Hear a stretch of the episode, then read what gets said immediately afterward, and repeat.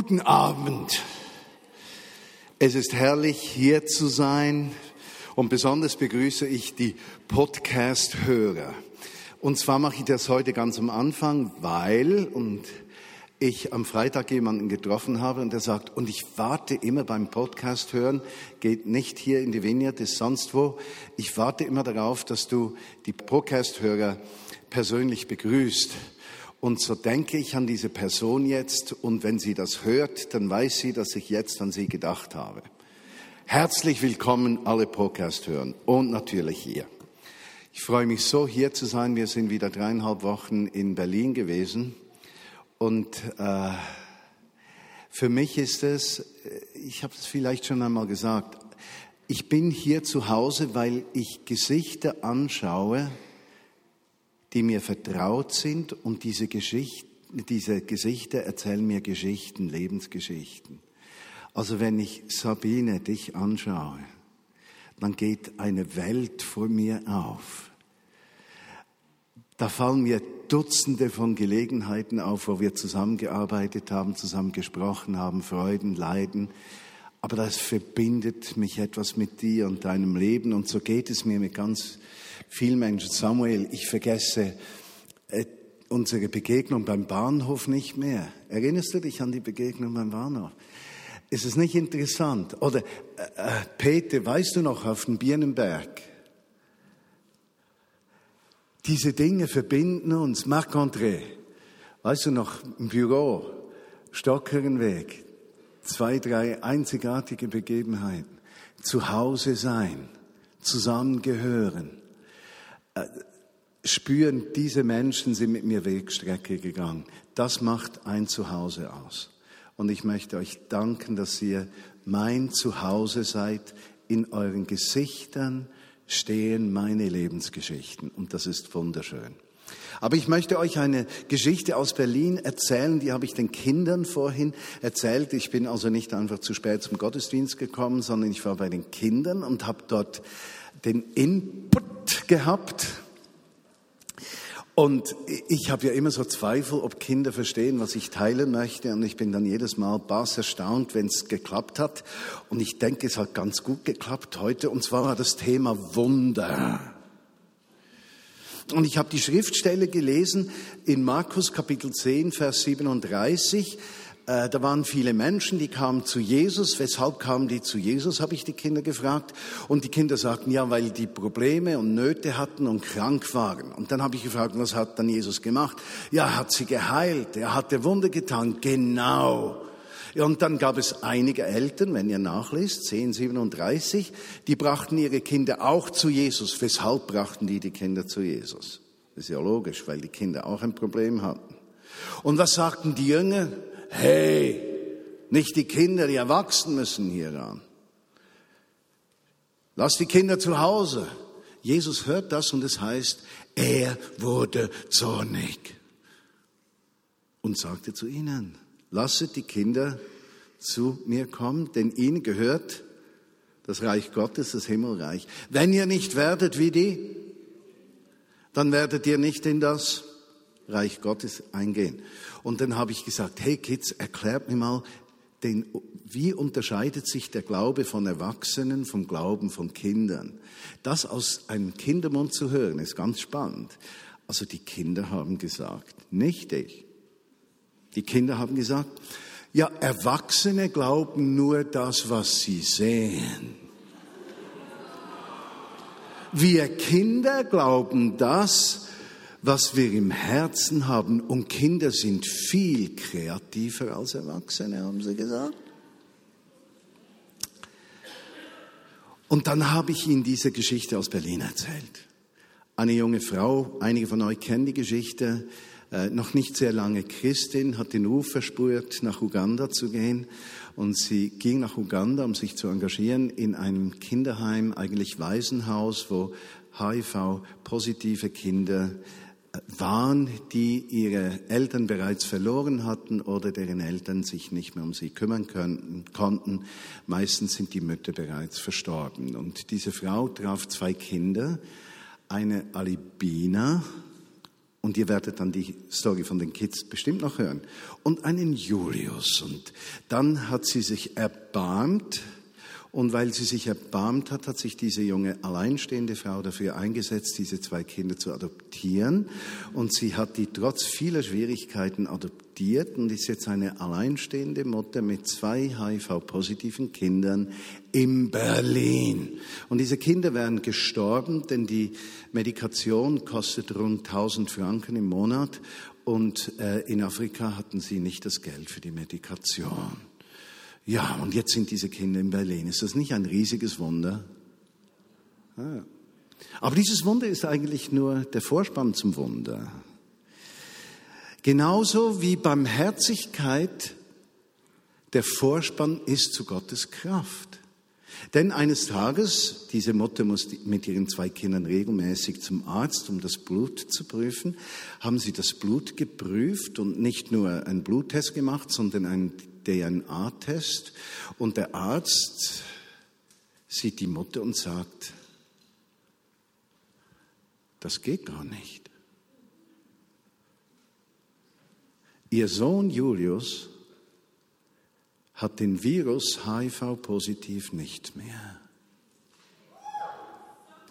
Und Gott hat ein Wunder getan.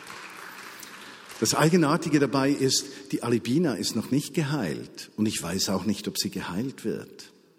Aber wir haben heute mit den Kindern für Alibina gebetet, dass Jesus sie heilt. Und dann kam ein Junge zu mir, ich weiß nicht, wie er heißt, und sagte, hey Martin, wenn sie denn geheilt ist, sagtest du es mir dann. Da habe ich gesagt, versprochen, ich werde dir das sagen, wenn sie geheilt ist. Wenn ihr nicht werdet wie die Kinder, werdet ihr nicht ins Reich Gottes eingehen. Das wäre eigentlich schon genügend gepredigt. Ja? Eigentlich. Aber ich möchte euch noch etwas anderes mitgeben heute. Äh, dieser Sonntag ist so einer der Sonntage, wie heißt es, wenn das Herz voll ist, das Herz geht über. Und mein Herz, nein, das Mund geht über. Ja, jetzt mein Mund geht ja ab und zu von alleine über. Ist mir schon klar, dass man das denken kann. Aber die Tatsache, dass Georgi und ich jetzt wieder zwei Wochen hier sind, ich freue mich so. Ihr könnt euch nicht vorstellen, wie ich mich freue. Ich bin im Moment begraben unter über 100 Mails und Aufgaben. Natsch deshalb, ich habe noch nicht geantwortet. Das ist immer noch, ja, Nummer 27, genau, ja. Es dauert noch. also intensiv im Moment dran und gleichzeitig merke ich, wie die letzten drei, vier Wochen in mir so viel ausgelöst haben an Verlangen nach Jesus Christus ein, ein riesiges Verlangen. Und ich merke, ich muss dieses Verlangen kanalisieren. Ich habe also drei Predigten vorbereitet für heute. Dazu noch der Vorspann. Also es könnte dauern, nur ich werde mich jetzt sehr disziplinieren und nur eine Predigt halten. Aber ihr könnt davon ausgehen, dass ich noch mehr im Herzen hatte. Georgia beginnt bereits die Augen in zwei Richtungen zu drehen. Eine Predigt, nicht zwei. Und so möchte ich euch aus einem ganz, ganz wertvollen Buch, das ist das Bonhoeffer Brevier, einen Text vorlesen aus die Lesung vom 21. September.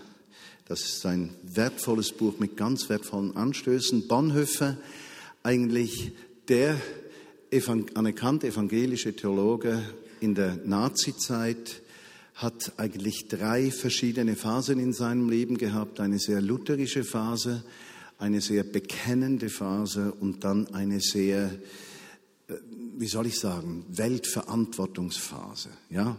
Und das kommt aus der zweiten Phase als ein intensives Erleben mit Jesus Christus. Er hat ein Buch, verschiedene Bücher geschrieben, aber sehr wahrscheinlich eines der wichtigsten Bücher ist das Buch äh, Gemeinschaft, äh, Gemeinschaftlich Leben. Gemeinsames Leben, genau. Bei der englischen Übersetzung hat man sich nämlich sehr gestritten, wie man das übersetzen muss. Nun, der Ausgangspunkt und der Kern ist eigentlich ein Satz aus dem Kolosserbrief und den möchte ich mit euch anschauen. Was immer ihr tut, was immer ihr tut, einige wissen vielleicht, was kommt, das tut von Herzen. Was immer ihr tut, das tut von Herzen, als für den Herrn und nicht für Menschen. Was immer ihr tut, alles, was ihr tut, das tut von ganzem Herzen, nicht halbherzig, nicht geteilt, nicht oberflächlich. Alles, was ihr tut, tut leidenschaftlich. Und in dieser Leidenschaftlichkeit tut es nicht, um Menschen zu gefallen oder um gute Feedbacks von Menschen zu kriegen, sondern tut es im Blick auf Jesus Christus. Alles, was ihr tut, tut leidenschaftlich im Blick auf den, der euer Leben verändert hat, Jesus Christus. Dann wird es zugänglich für die Menschen. Und in diesem Text von äh, Bonhoeffer lese ich euch das vor.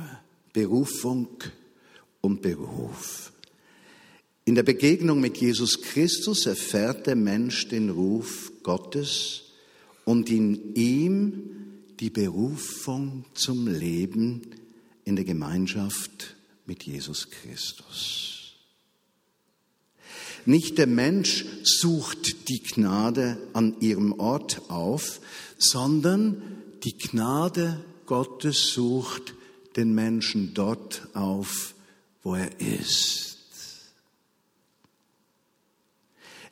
Es ist dies ein Ort, der in jedem Fall und jeder Hinsicht mit Sünde und Schuld belastet ist, sei es der Königsthron oder die bürgerliche Stube oder die Hütte des Elends.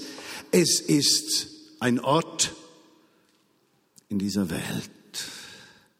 Als Heiden oder Juden, als Sklaven oder Freie, als Mann oder Frau, als Verheiratete oder Ehelose trifft den Menschen dieser Ruf der Gnade.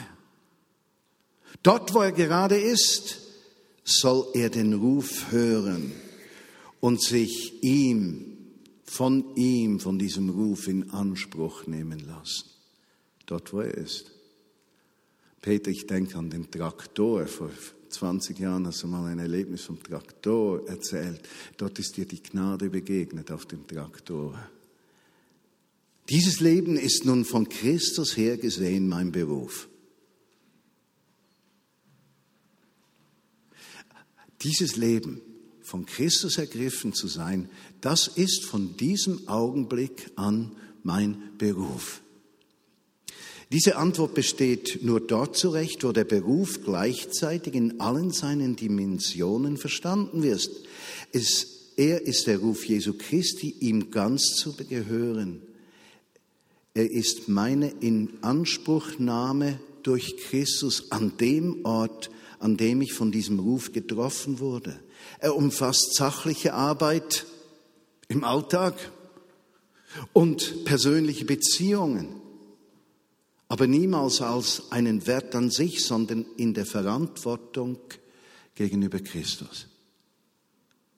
Meine Beziehungen, meine, An meine Arbeit, alles im Blick auf Christus. Durch diese Beziehung auf Christus ist der Beruf mein Beruf aus jeder Isolierung befreit. Wunderschöner Gedanke. Also wenn Jesus Christus mich erreicht, dort wo ich arbeite, in meinem Alltag, werde ich befreit von der Last des Alltags, weil sein Reich mich, Rolf, befreit in eine Dimension der Sorge Gottes und Versorgung Gottes. Bin ich zum Beispiel Mediziner, so diene ich nicht nur am Krankenbett des Patienten, sondern behalte die Verantwortung für das Ganze im Auge und so erfülle ich meinen Beruf. Dabei kann es dazu kommen, dass ich als Arzt auch meine konkrete Verantwortung einmal nicht mehr am Krankenbett, sondern zum Beispiel im öffentlichen Eintreten gegen eine die medizinische Wissenschaft oder das menschliche Leben oder die Wissenschaft als solche bedrohende Maßnahme erkennen und erfüllen muss. Bonhoeffer hat sich eingesetzt für Gerechtigkeit und gegen menschliche Versuche. Gerade weil Beruf Verantwortung ist und weil Verantwortung eine ganze Antwort des ganzen Menschen auf das Ganze der Wirklichkeit ist, gibt es kein banausisches sich beschränken auf die engste Berufspflicht. Eine derartige Beschränkung wäre Verantwortungslosigkeit. Und jetzt wollen wir diese Gedanken aufnehmen. Seine These ist, die Gnade Gottes erreicht dich dort, wo du bist. Und dort, wo du warst, war es immer ein Ort der Sünde und Zerbrochenheit. Und in dieses Lebensumfeld kommt er mit seiner Gnade und nimmt dich an, wie du bist. Und in diesem Angenommensein nimmst du diese Freisetzung in Anspruch und sagst, alles soll dir, Christus, gehören. Und wie du sagst, alles gehört dir, öffnet sich der Himmel und du wirst in deinem Alltagsleben befreit von den Gesetzen dieser Welt und du wirst hineingehoben in die Gesetze des Himmels und Jesus selbst begegnet dir in deinem Arbeitsalltag. Ganz wurscht, ob du ein Wagen neu spritzt, ob du einen Menschen operierst, ob du ein Lied schreibst, ob du Kartoffeln erntest oder ob du Kühe putzt, melkst oder ob du Rechnungen schreibst oder dich am Krankenbett um Krankene kümmerst, spielt alles keine Rolle. Der Himmel geht auf und um Gottes Gegenwart kommt. Und das Thema, eines der Themen dieses Jahr ist ja Gottes Gegenwart erleben. Und ich merke, wie es mich, ich würde das als schade empfinden, wenn wir zu einer Engführung kommen, Gott erleben im Gottesdienst. Oder Gott erleben nur in der Anbetung. Oder Gott nur erleben in der Predigt. Oder Gott nur erleben beim Beten. Oder Gott nur erleben, wenn wir etwas für unser Empfinden Geistliches tun. Und ich träume davon, dass unser Gott erleben unseren Alltag richtig durchdringt. Dass die kleinste Arbeit, die wir tun, durchdrungen ist von diesem Geist von Gott von dieser Gegenwart von Jesus, der alles einnimmt. Und wir nicht fokussieren auf die Arbeit und nicht fokussieren auf das Feedback von Menschen und nicht fokussieren auf den Gewinn und nicht fokussieren auf das, was wir bekommen, sondern fokussieren auf ihm und sagen, hey Gott, du hast mich an diesen Ort gestellt als Mechaniker. Und dieser Ort, diese mechanische Werkstätte wird jetzt zu einem Offenbarungsort des Himmels. Und weil ich hier bin in diesem Büro, wird dieses Büro nie mehr das gleiche sein, weil durch mein Leben der Himmel sich öffnet und neues Leben kommt. Und die Rechnungen, die ich schreibe, die werde ich nicht nur schreiben, um versenden, um Geld zu bekommen, sondern mit jedem, mit jeder Rechnung geht noch ein segnendes Gebet mit, damit der Empfänger Gottes Liebe erlebt. Und vielleicht, um dir das selbst zu beweisen, tropfst du ein Tropf Öl, das wohl riecht, auf jede Rechnung, die du verschickst, damit der Rechnungsempfänger denkt, da riecht's irgendwie gut. Ja? Geld stinkt doch. Weshalb riecht es hier gut? Was immer er tut, tut von ganzem Herzen. Als für den Herrn und nicht für Menschen. Heißt es nicht im zweiten Korintherbrief, darum ist jemand in Christus, so ist er eine neue Kreatur, das Alte ist vergangen, siehe, es ist alles am Neuwerden. Was ist denn alles? An meinem Arbeitsplatz. Ist es nicht alles an Beziehungen, an Arbeit, das ich tue, das Gott neu werden lässt? Bekommt nicht alles, was ich tue, als Chauffeur eines Busses, der von Konolfingen nach Belb fährt, bekommt meine Arbeit nicht neue Bedeutung, wenn ich verstehe, dass mein Fahren das Tor zum Himmel ist, nicht, dass es einen Unfall gibt und alle sterben, sondern Gottes Liebe sich in diesem Bus offenbart, weil ich nicht nur fahre, sondern jeden Passagieren unter den Segen der Liebe Gottes stelle. Und plötzlich ist meine Arbeit nicht mehr bedeutungslos. Plötzlich ist sie nicht mehr einfach da, um mich zu versorgen. Plötzlich kriegt der Himmel Löcher. Tausende von Löchern. Und der Himmel tropft in die Verwaltung, ins Krankenhaus, in den Bus rein, in die Werkstätte rein in die Schule rein, ins Schulzimmer zu den Kindern und gleich wo ich bin, es tropft rein dieser Himmel von Gott und die Versorgung und ich werde zu diesem Träger des Lebens, weil ich das, was ich tue, nicht oberflächlich, sondern leidenschaftlich tue, nicht für Menschen, sondern für Gott im Wissen. Dort ist mein Platz, den fülle ich aus. Und mein Beruf ist es, mein Beruf ist es, alles, was ich bin und habe, diesem Herrn zu unterstellen und sagen, was du mir gegeben hast, ist dir. Wie sagt Jesus in Johannes 4? Meine Speise ist die, dass ich den Willen dessen tue, der mich gesandt hat und sein Werk vollbringe. Das heißt nicht, dass wir alle predigen, das heißt nicht, dass wir alle äh, das Gleiche tun, es heißt, dass dort, wo ich bin, tue ich den Willen des Herrn, kompromisslos nicht aus dem Menschen. Und in dem Moment, wo ich das tue, da erlebe ich eines ja in meinem Tun und Arbeiten.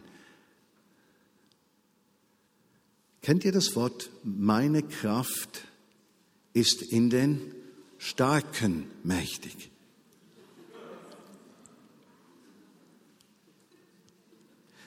Das heißt, wenn ich an diesem Ort stehe und schwach werde, weil die Arbeit mich überfordert, die Herausforderungen mich an die Grenzen treiben, wenn ich denke, ich kann nicht mehr, aber ich weiß, ich bin eigentlich ein Tor zum Himmel im Blick auf Jesus und nicht dem Druck von Menschen preisgegeben, werde ich dann tendenziell dem Druck besser oder schlechter widerstehen können.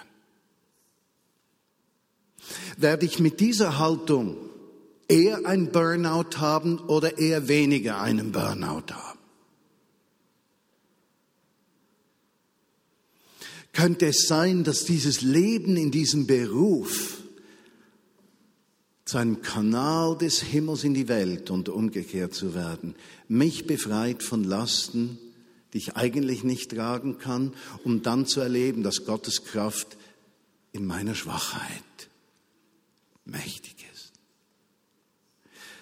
oder kennst du nicht Gelegenheiten in deinem Arbeitsplatz, vielleicht bist du Kleinunternehmer und äh, du bist finanziell so an die Grenze gekommen, dass gar nichts mehr ging. Und es ging nicht mehr und das hat deine Ehe mit beeinflusst. Dann habt ihr erst noch Zoff gekriegt in der Ehe, aber eigentlich war es das ganze Paket und plötzlich greift Gott ein und schenkt Versorgung. Und er denkt, wow, aber ich war doch schwach. Ich habe es doch nicht verdient. Wir haben uns ja noch gezofft. Ich habe ja mein Herz verhärtet. Aber Gott hat gesagt, seine Kraft ist in den Schwachen mächtig.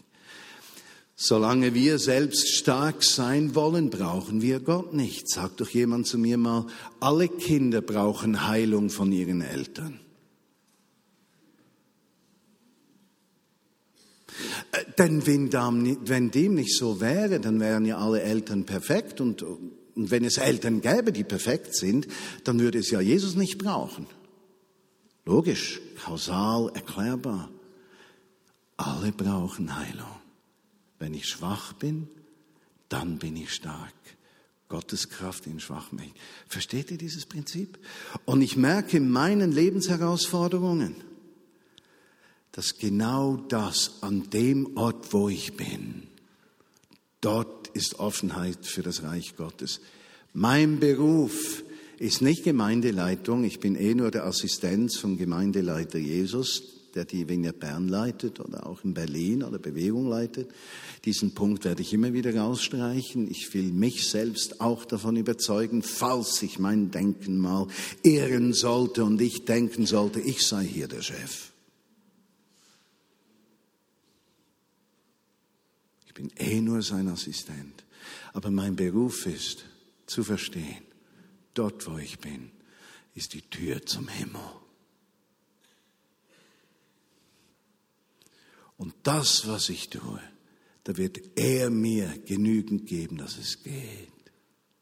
Und was ich tue, muss ich nicht im Blick auf menschliche Forderungen tun, sondern im Blick auf ihn. Und dann werde ich frei von massiv viel Druck. Meine Speise ist, dass ich den Willen dessen tue, der mich gesandt hat, sein Werk vollbringe.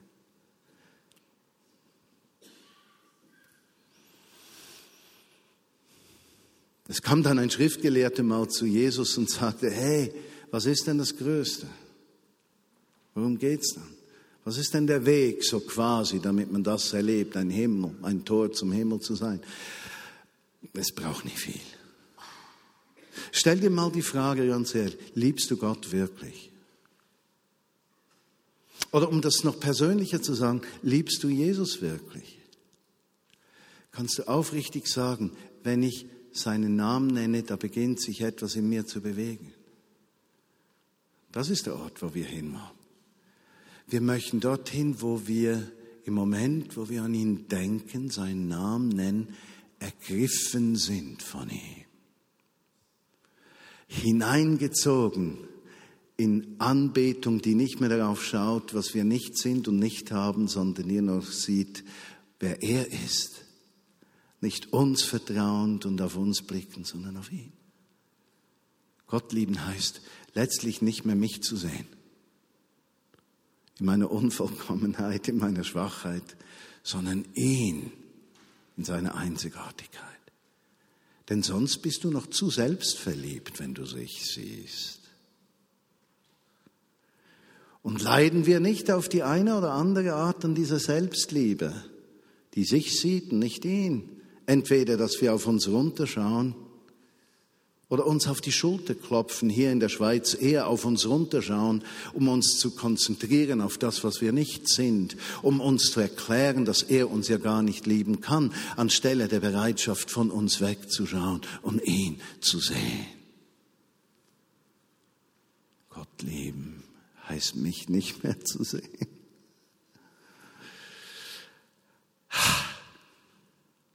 Als ich verliebt war in Georgia, ich wohnte noch in Zürich, meine Eltern haben mir, beide waren arbeitstätig und haben mir Geld gegeben für das Mittagessen. Und ich habe während der ganzen Woche gefastet, habe mir ein Stück Brot von zu Hause mitgenommen, damit ich an diesem Mittwoch, Mittag, Georgia ins damalige Pinocchio ausführen konnte. Nun, Georgia hat natürlich gedacht, das ist ein vermögender junger Mann. Überhaupt nichts, der hat eine ganze Woche gefastet um ihr ein Geschenk zu kaufen und um mit ihr Pizza zu essen bei Pinocchio. Ich habe meinen Hunger nicht gesehen, weil meine Liebe mich blind für mich gemacht hat und sehend für sie. Gott lieben. Das ist der Weg dorthin dann sehen wir nicht mehr die Unmöglichkeit unserer Arbeit, unserer Beziehungen, unsere Finanzen, unsere eigenen Unfähigkeiten, sondern wir staunen, wow, wow, hier in meiner Werkstatt ist Tür zum Himmel. Herr, öffne den Himmel.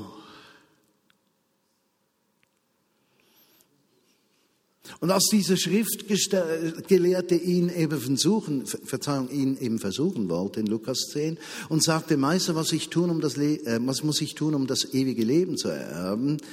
fragte ihn Jesus, was steht im Gesetz geschrieben, was liest du? Dieser sagte, du sollst den Herrn, deinen Gott lieben von ganzem Herzen, mit deiner ganzen Seele, mit deinem ganzen Vermögen und mit deinem ganzen Gemüte. Was ist es anders als das, wenn du alles vergisst? Und dann der Nachsatz, deinen Nächsten wie dich selbst. Und ich möchte jetzt nicht seelsorgerlich über das wie dich selbst sprechen, sondern lieben wir Menschen? Lieben wir Menschen wirklich? Sehen wir Menschen so, wie Gott sie sieht? Und Menschen sind ja die unmöglichsten Wesen, die es überhaupt gibt unter, dem, unter der Sonne. Zufälligerweise sind sie auch die einzigartigsten. Und, und können wir in unserem Leben an diesen Ort kommen, wo wir Menschen wirklich lieben, für das, was sie sind, nicht für das, was sie nicht sind.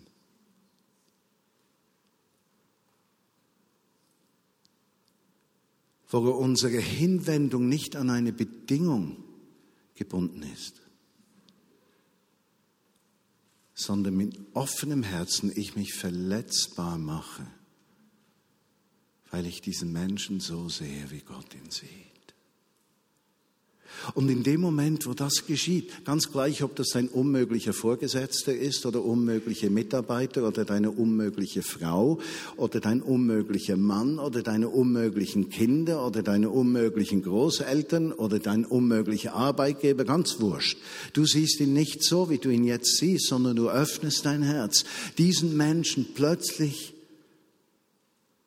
nicht in seinem Tun zu erkennen, sondern in seinem Sein und du wirst automatisch zu diesem Kanal des Himmels, der nicht mehr verstopft ist von deinem eigenen Blick über die Unmöglichkeit des Nächsten, sondern gereinigt wird von der Liebe Gottes, in der wir alles weit überwinden, weil diese Liebe durch den Kanal in uns gegossen wurde und jetzt weitergeht zu unserem Nächsten, der uns so herausfordert. Und dann plötzlich, plötzlich wird unser Leben himmlisch.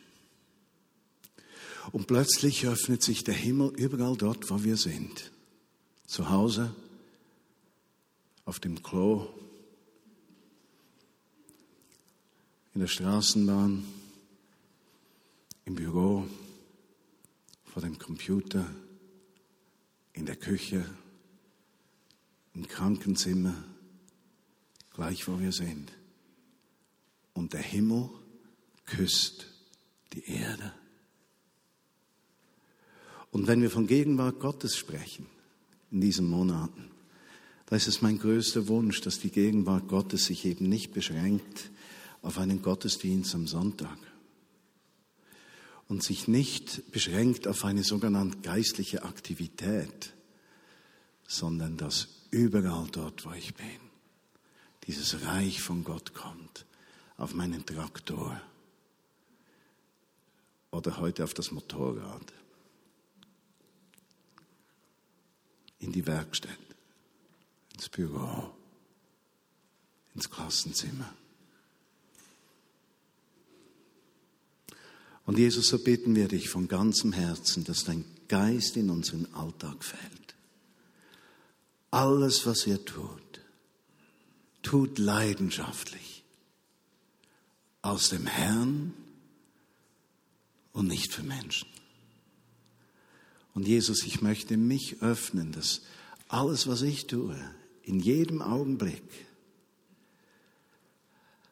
durchdrungen ist von diesem Verlangen, dieser Kanal zwischen Himmel und Erde zu sein dass du Freiheit hast, mit deiner Gegenwart zu kommen, dass Menschen Versöhnung erleben, Heilung, Ermutigung, Bestärkung, Problemlösung, Freisetzung, auch Freisetzung von Festlegungen, dass Menschen frei werden von Ängsten, Versorgungsängsten, dass Menschen auch frei werden von diesem ständigen sich konzentrieren auf die eigenen Fähig und Unfähigkeiten, dass wir uns eines bewusst sind. Alles, was ihr tut, tut aus dem Herrn. Alles, was ihr tut, tut aus dem Herrn. Und dass wir sagen können, alles, was wir tun, das tun wir dir.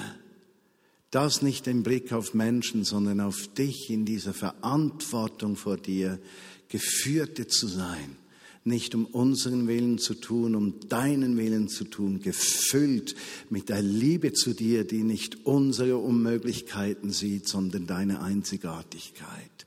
Und im Nächsten nicht seine Fehler, sondern deine Hinwendung zu ihm.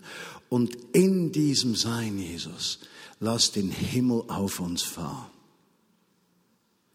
Lass den Himmel auf uns fallen.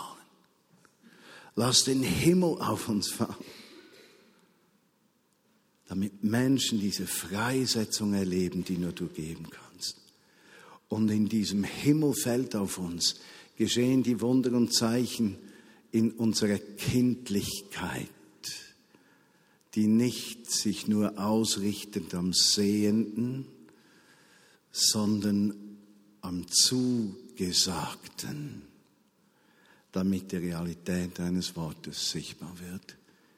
Und Menschen vom Tod auferstehen, geistlichem Tod oder physischem Tod. Kranke geheilt werden wie Julius.